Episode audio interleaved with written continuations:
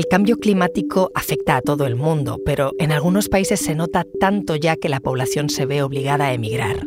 En el corredor seco de Centroamérica, una región en la que viven más de 10 millones de personas, se ve ya un éxodo de gente. Dejan sus tierras arruinadas por la falta de agua o por las lluvias torrenciales. Muchos van a Estados Unidos, donde la apuesta no siempre les sale bien. Soy Ana Fuentes. Hoy en el país, Honduras, cuando la sequía te obliga a emigrar.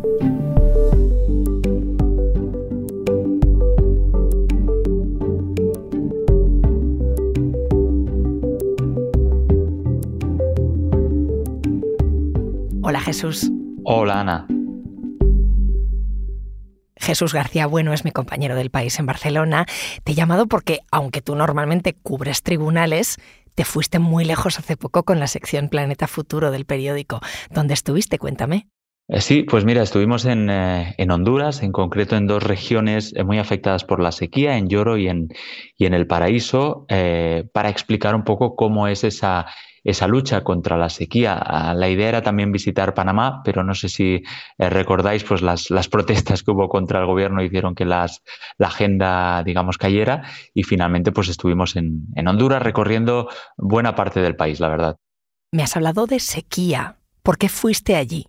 Eh, sí, bueno, porque Honduras eh, forma parte de lo que se llama como el corredor seco centroamericano, que es eh, una enorme región que arranca en Chiapas, en México, y alcanza hasta Guanacaste, en Costa Rica, a lo largo de toda la vertiente de, del Pacífico. Es una región de bosque tropical, pero seco y de sabanas, y está cada vez más afectada no solamente por la sequía, sino también por el fenómeno contrario, es decir, por las lluvias excesivas, ¿no? por los fenómenos meteorológicos extremos Allí viven eh, más de 10 eh, millones y medio de personas y la verdad es que la situación año a año, por lo que pudimos ver, cada vez es más complicada.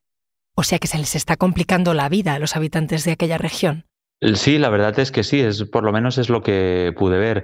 Eh, hay que pensar que mucha gente, casi la mitad de la población en Honduras, que son nueve millones de habitantes, eh, viven de los eh, de la agricultura y en concreto pues predomina el cultivo básico, ¿no? Que allí pues son los frijoles y el maíz.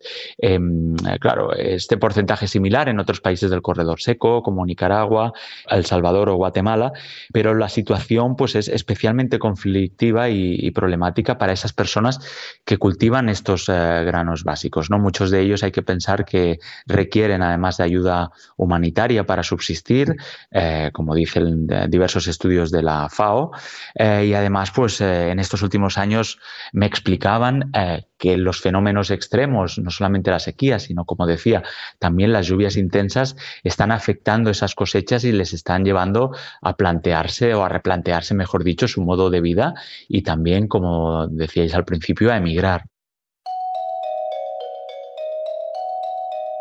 Esta situación, estos problemas con el clima me los explicaban, pues en fin, las, las, personas que trabajan ahí en el campo, ¿no? Personas como Nelson, como Francisco Rodríguez eh, Medina, como Francesco también. Eh, estuve paseando con ellos por los eh, cultivos, viendo esos efectos de la sequía sobre el terreno y yo creo que lo van a explicar también muy bien ellos. ok, lo que es la parte del cambio climático sí ha afectado bastante en esta zona, dado pues que eh, las lluvias son pocas, son pocas, entonces eh, ya lo que es los cultivos de maíz, frijoles, maicillo, eh, se dan en, poca escala. Se pone difícil año en año. El año pasado pues se perdió, la mayor parte se perdió de la cosecha de maíz y frijol por la sequía. Porque los tiempos aquí para las siembras de primera, nosotros siempre elegimos mayo, junio, pero ya ahora cambió todo. Y ahora cambió todo, ya los meses de, invierno ya son verano y los, los, meses de verano ya son invierno. Por, eh, por, el cambio, bueno, el cambio de clima no es que es una invención, aquí se mira. Si antes llovía 10 días, ahora llueve un día, algo ha cambiado. Si yo voy al campo y hasta ayer podía eh, cosechar dos veces, ahorita puedo cosechar una vez, algo ha pasado. O sea, mm, todos se dan cuenta de esto. y, si antes una familia lograba subsistir con una media manzana de maíz, hoy no puede, no puede porque ha cambiado enormemente que eh, ya tenemos plaga que antes no teníamos. O sea que cambia el clima y se les trastoca todo, ya no solo la actividad, es que no pueden comer como antes. Eh, sí, así es. Eh, esto me contaban, ¿no? Eh, tal como acaban de, de, relatar. La situación es complicada. piensan a que hubo además años de sequía devastadora. ¿eh? Los años 2015, 2016, eh, prácticamente se perdió el 80% de la cosecha de frijol, eh, que para ellos pues, es un alimento esencial de, su dieta desde el desayuno hasta la cena, y el 60% de la de maíz, con la que preparan pues, esas, esas tortitas que son también típicas del, del país. Un, por aquellas fechas, uno de cada tres hogares del corredor seco estaban en situación de vulnerabilidad y tenían que incorporar por ese motivo a los niños, a los más pequeños de la casa, al trabajo en el campo y las propias familias pues tenían en muchos casos que emigrar a otros países o dentro de la propia Honduras pues al cultivo del, café y a, en fin a otros trabajos en fábricas que pudieran reportar algún beneficio para paliar los efectos de la sequía.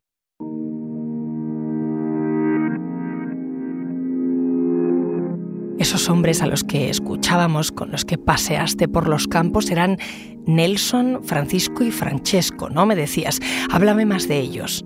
Sí, pues bueno, son eh, tres personas que representan un poco distintas facetas de lo que está ocurriendo en el corredor seco y en, en concreto en, Honduras. una de las personas con las que me encontré es, Nelson, es un ingeniero y es de las personas que allí está intentando cambiar las cosas eh, para resistir al clima, ¿no? Y este es un poco su caso. Ya lo que es los cultivos de maíz, frijoles, maízillo, eh, se dan en, poca escala. Entonces tenemos que buscar qué otros productos son resilientes a esta zona. O sea, aquí usted está viendo un cultivo de pitaya. Entonces, la pitaya eh, se está experimentando por acá, viendo si es adaptable o no es adaptable, si es rentable o no es rentable.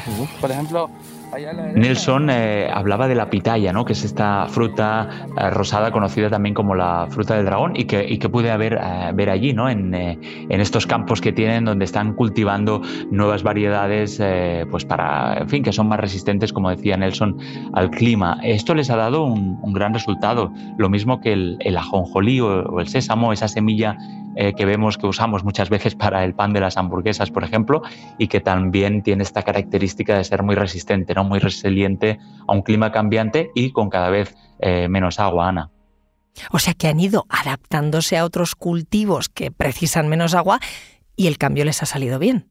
Sí, eh, por ahora sí. en fin, a, Nelson y a sus estudiantes de, de, agricultura les va bien. Y también encontré otra situación en la albardía que es una comunidad de mujeres. En realidad es como una especie de matriarcado, eh, en fin, que están tratando mm, no ya tanto de innovar como de recuperar cultivos tradicionales, eh, cultivo criollo, que, le llaman allí, que tal vez dan menos rendimiento, pero no solamente resisten mejor al clima, sino que me explicaban que además eh, a largo plazo es más beneficioso para la tierra, porque permite pues, que la, la resistencia a esos cambios del clima sea mayor, fertiliza el suelo y, en fin, es una experiencia interesante como la que explica Sheila. Hemos tenido unas buenas experiencias, somos productores de, de lo que son los orgánicos aquí en nuestra comunidad. Entonces, esto pues por gracia de Dios y gracias a las jóvenes que han estado con nosotros, estamos saliendo a más de 200 productores para lo que es maíz, café, hortalizas, aguacate, para todo. Y, y, otra, otra cosa que aún los coyotes suben a la zona y mire, hacen fiesta, son botes de, carros que suben camiones a sacar nuestro producto. Hemos escuchado a Sheila y a otras mujeres que mencionabas tú en tu artículo, como Blanca. Eh, explícame qué es eso de los coyotes, sobre lo que está hablando. Eh, sí, eh, la verdad es que la, figura del coyote está muy presente en, Honduras, en toda esa zona. No solamente porque, en fin, en esa zona hay coyotes que muchos eh, agricultores me, explicaban que antes de introducir ciertas mejoras, por ejemplo, pues la instalación de vallas o verjas en sus campos, esos coyotes se comían su, en fin, sus, productos, ¿no? Pero el coyote tiene otras connotaciones. El coyote es también la persona que ayuda al migrante a ese trayecto hacia, hacia Estados Estados Unidos, ¿no? Abrirse paso, normalmente a, cambio de una enorme suma de dinero, pero también tiene otra acepción, que es la que estamos viendo aquí, eh, que es el coyote como intermediario, ¿no? Son personas que aprovechan que tienen eh, esa disponibilidad de vehículos de coches, de camiones, para subir a zonas que son de muy difícil acceso y pagar una cantidad muy pequeña eh, para vender pues ellos mismos el, el producto pues, en San Pedro Sula o en las grandes ciudades del país. ¿no? Em, en este sentido, es verdad que en eh, comunidades como la Albardía, eh, nos lo acababa de explicar Sheila, pues es, ellas lo tienen complicado, ¿no? puesto que eh, al final reciben menos de lo que deberían por todo ese trabajo que hacen sobre la tierra y esos esfuerzos por conseguir productos cada vez más ecológicos y más positivos para el medio ambiente. Ahora me sigues contando, Jesús. Enseguida volvemos.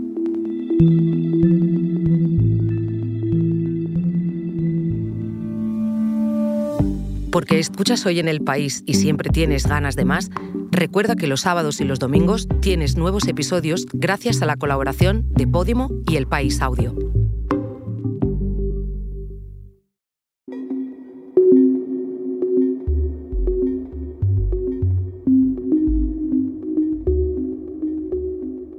Jesús, estábamos hablando del corredor seco en Centroamérica, de esa región tan afectada por el cambio climático que hace que muchos tengan que adaptar sus cultivos o emigrar. Me hablabas de los coyotes. ¿Quiénes son las personas que tuvieron que irse de sus casas? Sí, la verdad es que, la, como decía antes, ¿no? en Honduras es un país en el que la gente está continuamente en movimiento y quien más que menos mm, ha tenido que emigrar, aunque sea temporalmente y aunque sea a otros puntos del país, pues para la recogida del café o para el trabajo en fábricas. Es verdad que lo que pude ver es que como los azotes del clima y de la sequía cada vez son más importantes, hay personas que ya no, a las que ya no les basta para mantener a su familia con ese trabajo estacional, sino que tienen que irse, no pueden eh, permitirse experimentar con nuevos eh, cultivos, no reciben quizá pues, la ayuda que otras personas han tenido la, suerte de recibir o se ven arrastrados pues, por deudas provocadas por estos eh, fenómenos extremos. Me encontré allí con una persona en la comunidad de, yorupana, de esto es lo que me explicaba Francisco. hace tres años perdí toda esta tierra, el frijol, todo.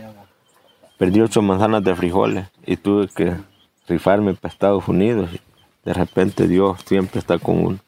¿Por, qué lo perdió? En la mucha lluvia fue cuando eleta.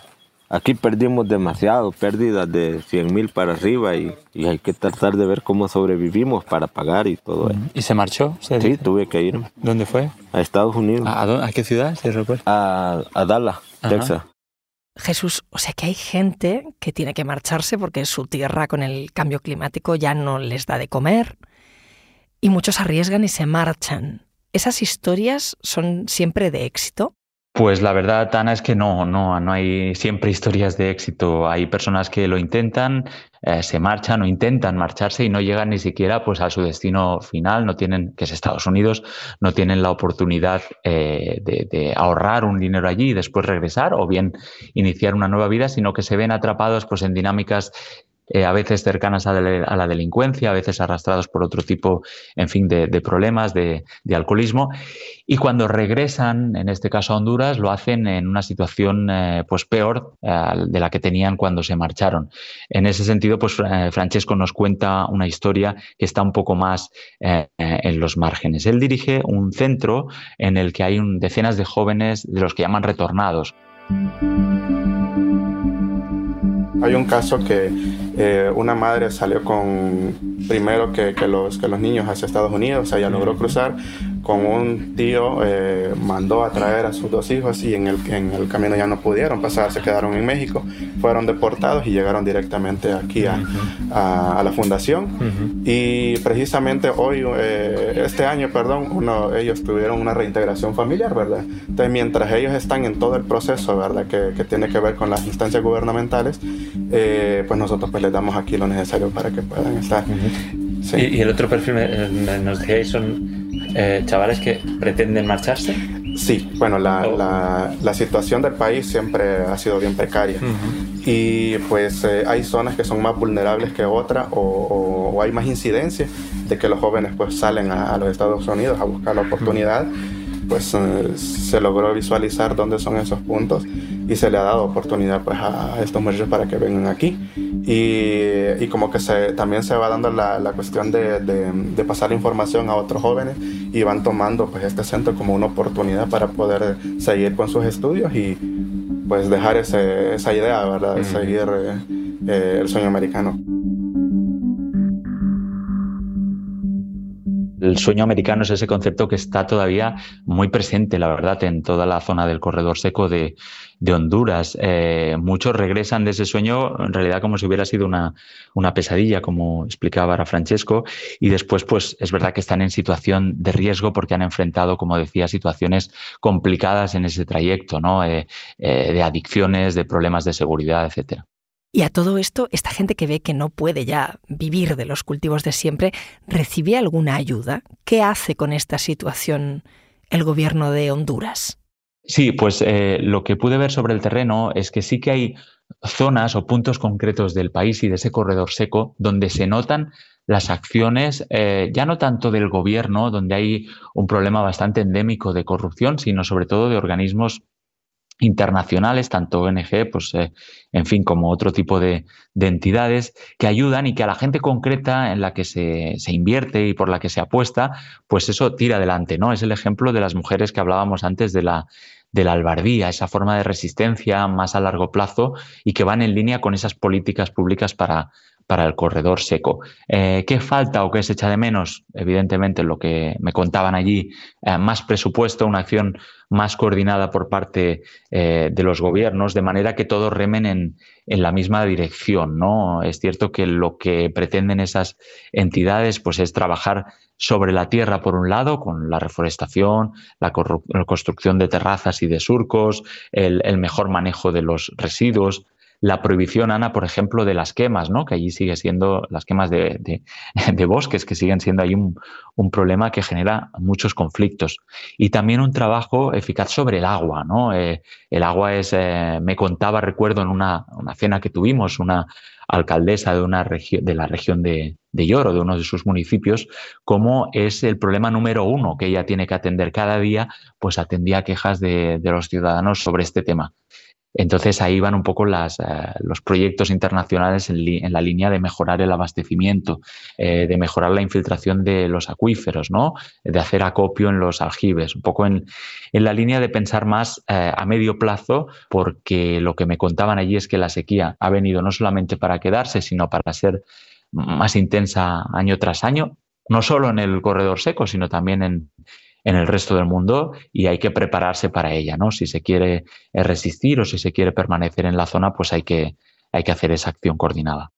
Con todo lo que me has contado, vemos que al final emigrar se produce por una suma de factores, pero a estas personas que se han marchado porque sus cultivos ya no les dan, por esas sequías, por esas inundaciones, por esas situaciones extremas, ¿se les reconoce ya así como migrantes climáticos? Eh, bueno, pues Ana, precisamente ese es uno de los, de los temas importantes a futuro y todavía es algo ambiguo. ¿no? Eh, la Convención de las Naciones Unidas, que lucha contra la desertización, eh, pues ha advertido de que cada año hay eh, unas 55 millones de personas afectadas por la sequía, en todo el mundo, por supuesto. Pude hablar también con Daniel Segay, que es el responsable de programas de esta Convención de Naciones Unidas, y me explicaba pues, que, en fin, que era un, un asunto de preocupación global. la sequías iban a ser cada vez eh, más intensas y seguramente pues eh, eh, en el futuro se reconocerá de forma todavía más explícita en los convenios internacionales esa, esa, condición ¿no? de migrante climático. Hay que pensar que hasta la fecha los estudios que hay nos indican que el cambio climático es una causa de migración, pero una causa más bien indirecta, que se suma a otros factores, ¿no? Con una excepción, que son los, los desastres naturales. Cuando hay un fenómeno extremo, pues eso obliga a cierto eh, sector de la población afectado a marcharse. Pero sin duda y lamentablemente, por lo que eh, me comentaba este responsable de, de, Naciones Unidas, pues es una situación eh, que veremos eh, cada vez con, con mayor frecuencia. Jesús, gracias. Gracias, Ana, a ti.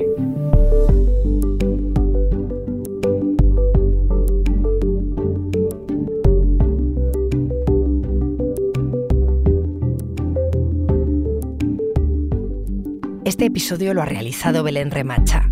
El diseño de sonido es de Nacho Taboada, la edición es de Ana Rivera y la dirección de Silvia Cruz La Peña. Yo soy Ana Fuentes y esto ha sido Hoy en el País. Mañana volvemos con más historias. Gracias por escuchar.